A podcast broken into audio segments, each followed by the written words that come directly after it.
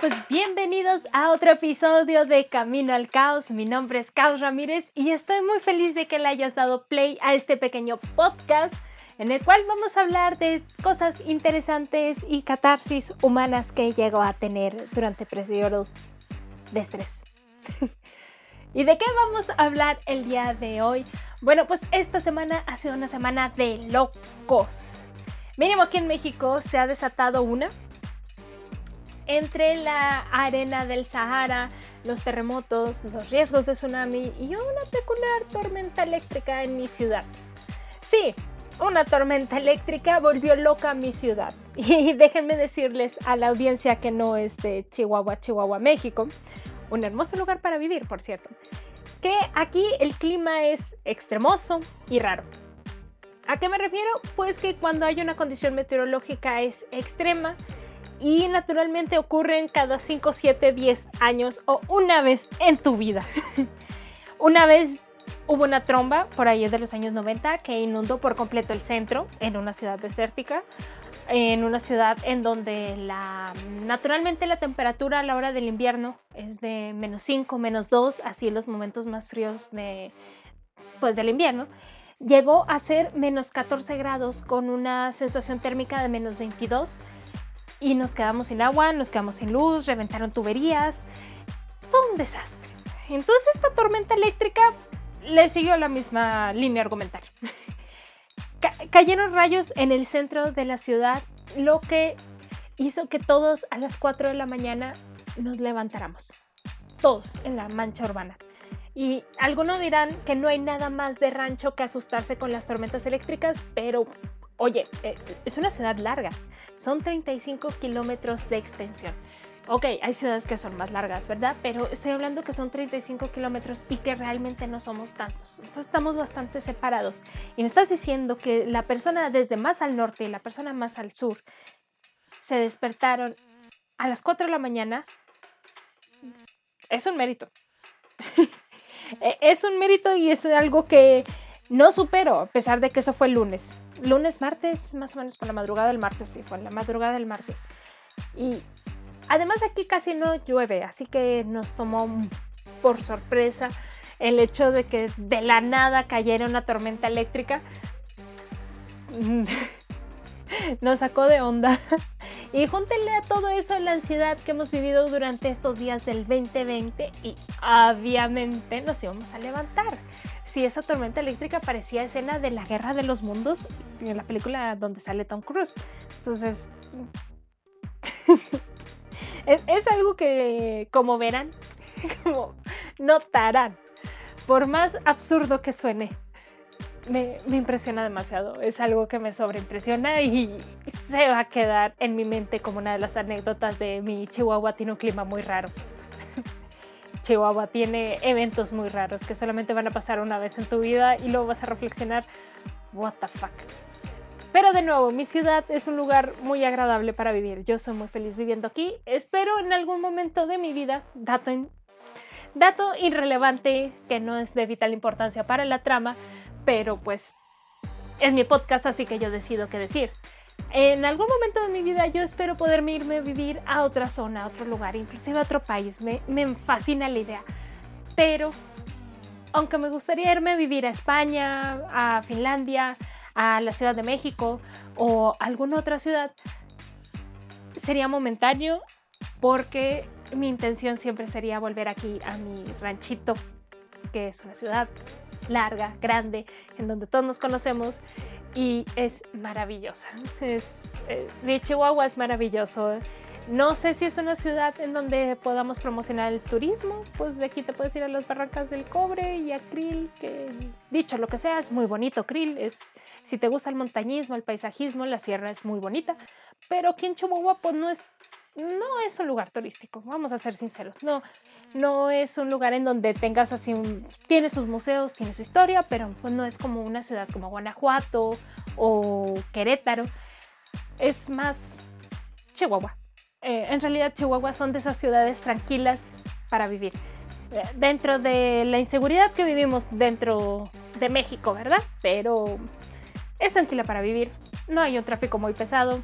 El el aire que se respira es puro y seco, sabes lo feo que es tener asma y respirar aire húmedo. Es como que jalas dos átomos de oxígeno y luego te llevas a un, lugar en donde hay aire húmedo. Entonces de esos dos átomos de oxígeno que jalabas, ahora jalas agua hecha vapor. Entonces no, no, no sé cómo la gente de costa lo soporta, supongo como se acostumbran al aire húmedo, como yo estoy acostumbrada al aire seco. Y sí, hace un calor de la repatada, pero hay lugares en donde hace peor calor.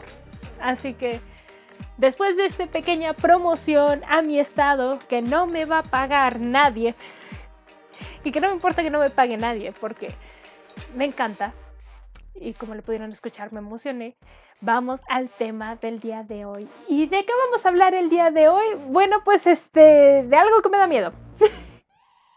y es que cuando saqué el microcaos de esta semana, tenía mucho miedo. Porque iba con argumentos en contra totalmente de la narrativa de Internet. Y señores, ir en contra de la narrativa de Internet es difícil. Así que lo comenté con mi psicólogo y llegamos a la conclusión de que lo peor que me podría pasar es que nadie lo comentara. Y adivinen qué pasó. Nadie lo comentó. Pero bueno, este, sin enfocarnos en la parte triste, eh, son los beneficios que tengo por ser una figura anónima de Internet. Aún soy un canal pequeño, mi audiencia es pequeña, la gente que me escucha es mayormente gente que me conoce en persona, así que Contrario a otros influencers o otras personas públicas, no tengo una horda de personas escuchando lo que digo, porque de ser así hubiera sido una de comentadas masiva. Y tal es el caso de Chumel Torres, quien estas últimas semanas explotó su nombre debido a una polémica partidista. Si no se enteraron, aquí les explico rápido. Chumel Torres es reconocido en México por hablar de noticias y su crítica política en su programa de internet El Pulso de la República, al igual que el programa de radio que tiene que se llama La Radio de la República y un programa que tenía en HBO. Sí, tenía. Bueno, ¿qué pasó? Pues es que Chumel Torres fue invitado a un foro en contra del racismo hecho por el Consejo Nacional para Prevenir la Discriminación, CONAPRED dependencia gubernamental autónoma. Y aquí es donde entra la esposa de nuestro presidente de la República, Beatriz Müller. Últimamente le hago mucho así.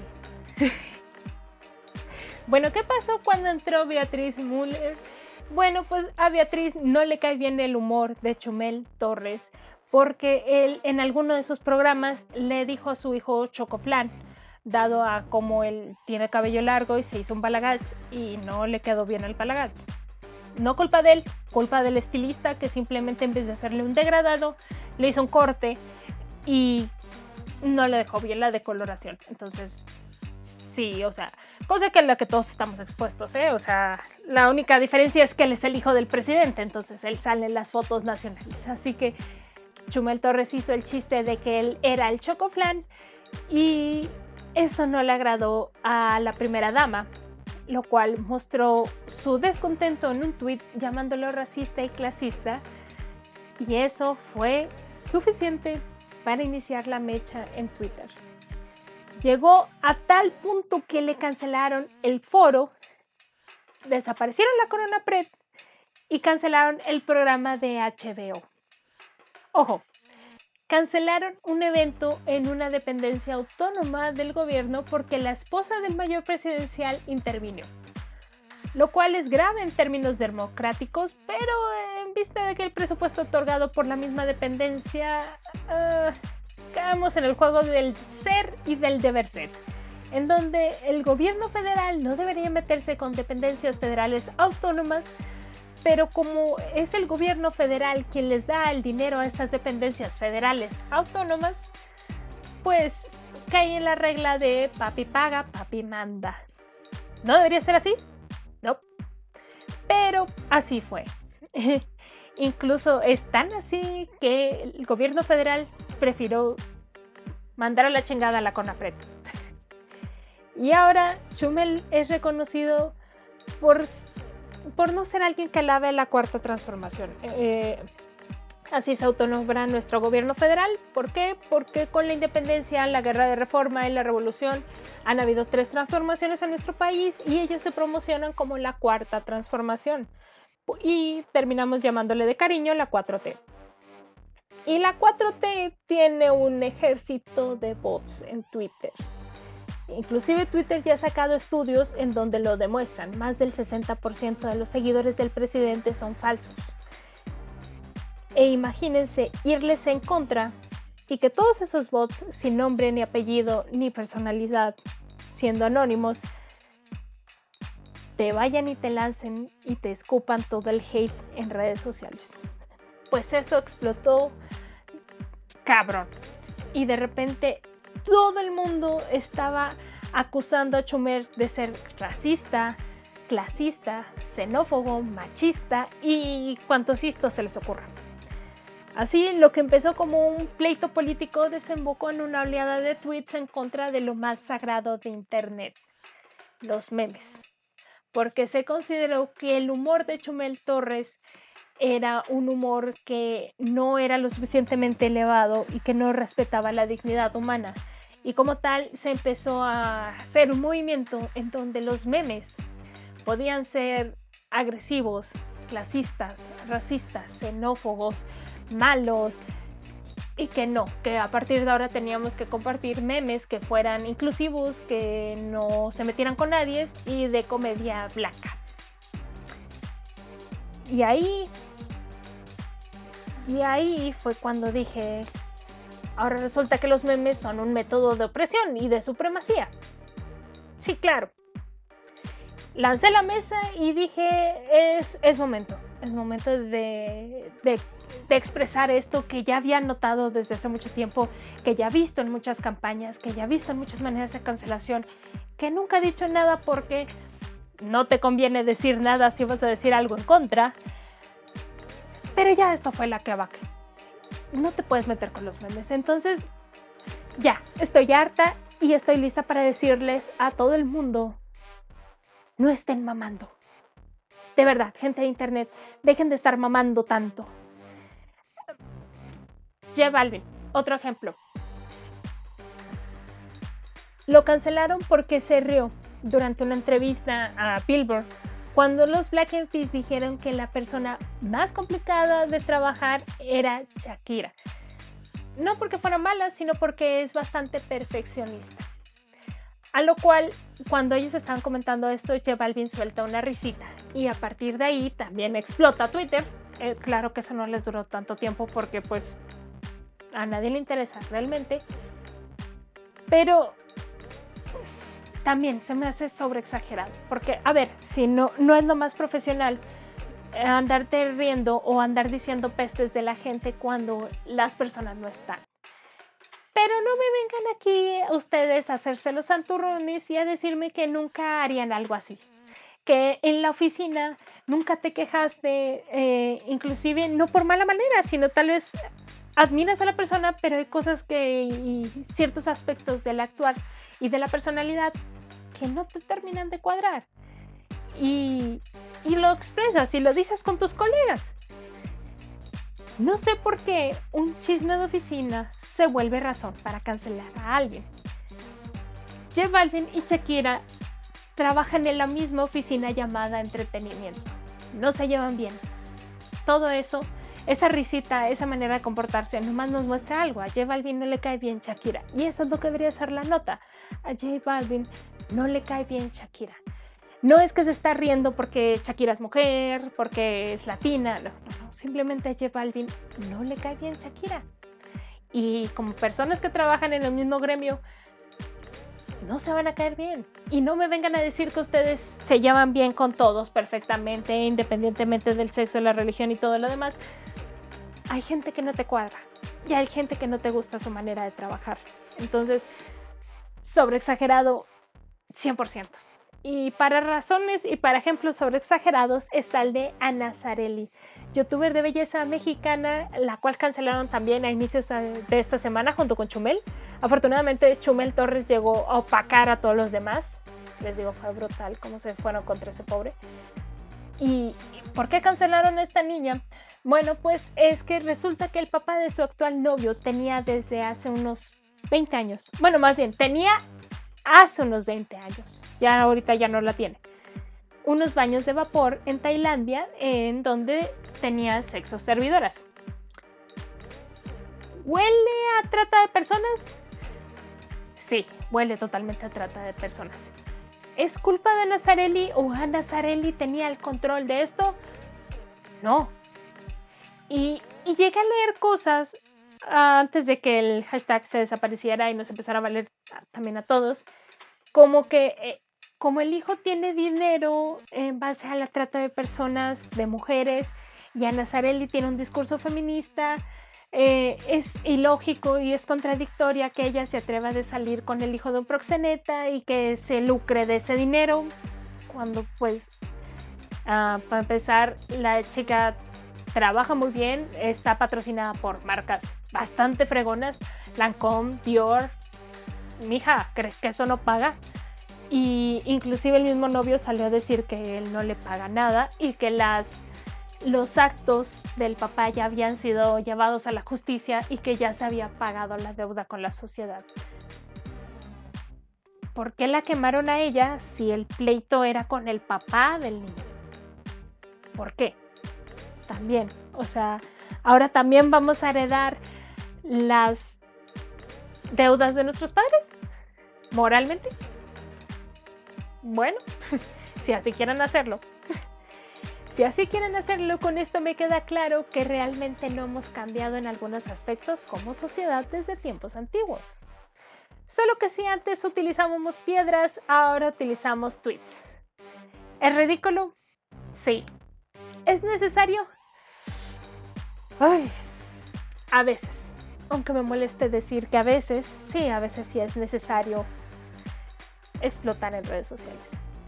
Pero la cultura de la cancelación es nueva con este nombre, pero no tiene nada de nuevo en la sociedad. ¿Que te cancelan porque hablaste mal del gobierno? Hace algunos años la Iglesia Católica te castigaba si decías lo contrario a lo que ellos consideraban exacto y propio de la Biblia. Está el ejemplo de Galileo Galilei, que en 1633 fue llamado ante el Santo Oficio, la Inquisición romana, para dar cuenta de un libro que había publicado un año atrás, el diálogo sobre los dos máximos sistemas del mundo, en el cual planteaba que el universo no giraba alrededor de la Tierra, sino que la Tierra era parte del universo, cosa que contradecía totalmente a la idea de la Biblia.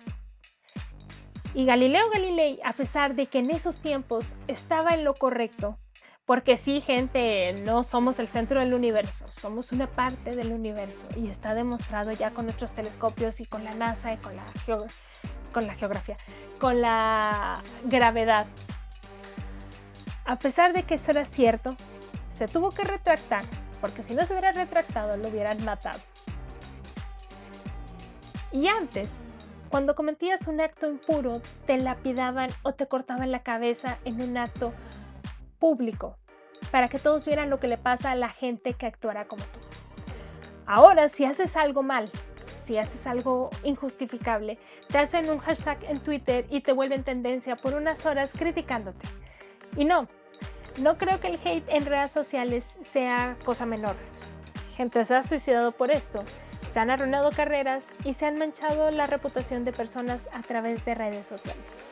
Qué bien, como escuché en el podcast de Dana Quatley, la cancelación es buena cuando a través de esta le quitas el poder a aquel que utiliza el mismo para abusar y someter a otras personas. Pero ha habido casos en donde el odio es desmedido e injustificado en las redes sociales en donde éstas hacen de juez y dictan si tu comportamiento es digno o no de ser venerado por el Dios de lo políticamente correcto, y según su mano inquisidora sufres el castigo divino, directo a tu perdición. Y es que como dije en el microcaos, la tendencia parece ser estás conmigo o estás en mi contra. No hay un punto medio, hay un extremo el cual te exige actuar de una manera estricta y precisa cosa que desde sus inicios me hacía bastante ruido, pero no entendía por qué, hasta toda esta polémica de Chumel Torres. Y ahí todas las fichas me terminaron de, caer en la cara y entendí por qué había algo que me causaba repelús. Esta tendencia de lo llamado políticamente correcto, progresista, se ha llevado tanto al extremo que no te deja razonarlo. No puedes pensarlo y solamente les puedes decir que sí. No hay confrontación de ideas, hay un sí en pro de las personas que entran en su canon y aunque pareciera que quieren liberarlas, las llevan a un punto en donde debes sentir lástima por ellos y no atreverte a molestarlos por nada del mundo porque los venden como extremadamente frágiles. Porque eso hace el exceso de censura. No libera. No. Porque no puedes hacer un chiste porque se van a ofender. Porque no te puedes reír porque los oprimes. Porque no puedes cuestionar nada. Y al final lo que están haciendo es meterlos en una burbuja. Y créanmelo, en un ambiente controlado se puede. Pero ¿qué hacen cuando sales al mundo real y te das cuenta de que todos quienes hablan allá afuera son personas? Y es que no puedes obligar al mundo a que se adapte a tus ideas, porque son tus ideas y así otras personas tienen otras ideas, otros contextos y han vivido experiencias diferentes a las tuyas. Las opiniones, por lo tanto, deben de confrontarse para que se enriquezcan. No debes defender tus ideas a muerte, Debes probar tus ideas hasta su muerte. Ojo, no te estoy diciendo que borres todo por lo que digan los demás. No, te estoy pidiendo que seas crítico y que cuestiones y las cuestiones hasta que sepas que no se pueden tumbar. Porque igual de malo es abandonar tus ideas por unas extremadamente conservadoras que por unas extremadamente liberales. Los extremos no son buenos, y siempre de todos puedes aprender algo, así sea algo muy pequeño.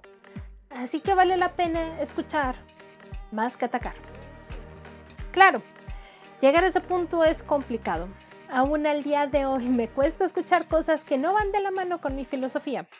Este podcast es beta referencial, ¿verdad? Pero se tiene que traer a la mesa que esta nueva moralidad que pregona empoderamiento, se pregona sin prejuicios, libres de credos y sin reglas. No es así, es exactamente lo contrario. Somete a quien no piensa como ellas, prejuzga a aquellos que no se identifican con ellos, tiene límites ambiguos que serán castigados enérgicamente y claro, como cualquier otra ideología, tiene santos, dioses y líderes. ¿Quién dicta la moral? ¿Quién es el juez que quema? ¿Y qué persona humana puede vivir lo suficiente para nunca equivocarse? ¿Se han dado cuenta que los que más llevan esta ideología al extremo después de unos años hacen algo igual de terrible o pueden ser acusados de lo mismo que juraron nunca hacer y que siempre juraron defender? Pues parece chiste divino, pero es la condena a la que se someten al actuar de una manera tan extrema. ¿Por qué? Por dos motivos. El primero, están bajo escrutinio público y por lo que predican se espera una conducta intachable. Pero segundo y más importante, son personas y como seres humanos se pueden equivocar. Cosa que se nota que se nos olvida con los influencers, a los cuales se les exige una rigurosidad tal cual la que hubiera exigido un ejecutivo televisivo en los años 50, que no dejaba que la falda de una chica se subiera un centímetro más de lo que estaba moralmente permitido. Solo que claro, con moral diferente, pero con el mismo objetivo. Se exige que se comporte de cierta manera porque sus seguidores más jóvenes son maleables, cosa que sí es cierto. Pero recordemos que los medios de entretenimiento no son sustituto para los padres de familia. El jale de motivar a sus criaturas apenas desarrolladas a pensar críticamente es de los papás, no del creador de contenido. Porque, sorpresa, todo medio de entretenimiento tiene estampados la visión del mundo de su creador, su ideología, sus valores, su interpretación de la sociedad. No se puede generar un contenido que no tenga esto impreso en el texto o en el subtexto, ya sea conservador, progresista o alguna otra ideología política. Y como tal, la criatura va a estar expuesta. No puedes encerrarlo en una burbuja con solo la ideología que te gusta a ti porque tarde o temprano la va a romper o la burbuja a él. A veces el odio en redes sociales no tiene una razón válida. Simplemente es que no te gustó lo que dijo porque no encaja con tu visión de ver el mundo. Y aquí en este momento lo más sencillo es decirle a toda esta gente que se queja, generación de mazapán, e irme a cerrar este programa con las manos limpias. Pero la verdad es que esto es hacer exactamente lo mismo que ellos. Al fin y al cabo, esta, entre comillas, generación de mazapán está cuestionando ideas que tenemos muy arraigadas y que sí vale la pena mínimo analizar. Lo que no se está reflexionando es el actuar. El saltar directamente a la yugular solo porque algo no nos gustó no es la mejor manera de solucionar un conflicto entre ideas. Se tiene que debatir, y debemos analizar primero qué pasaría con nosotros si estuviéramos en una situación similar. ¿Cómo sería tu reacción si eso que alguien dijo que no te gustó lo dijera un amigo cercano tuyo? ¿Estás seguro de que las acusaciones no están sacadas de contexto? Y por último, ¿de verdad la respuesta que planeas dar es proporcional al acto de injuria que se realizó? Castigar como si se trataran de lapidaciones no nos va a hacer avanzar como sociedad. Si realmente queremos promover un ambiente en donde se respete la dignidad humana y el valor de las personas por el hecho de ser personas, no podemos quemar como si fueran brujas a aquellos que piensan poquito diferente a nosotros. De nuevo, cada ser humano es único, no solo en carácter, sino en experiencias, educación y contexto, y sus ideas se están formando día con día. Esto no quiere decir que debamos tolerar comportamientos de abuso de poder, discriminación o menosprecio, pero reflexionen y dense cuenta que cancelar es hacer exactamente lo mismo. No caigamos en la paradoja de la tolerancia, no dejen que actúen de mala manera solo porque cada ser humano es libre.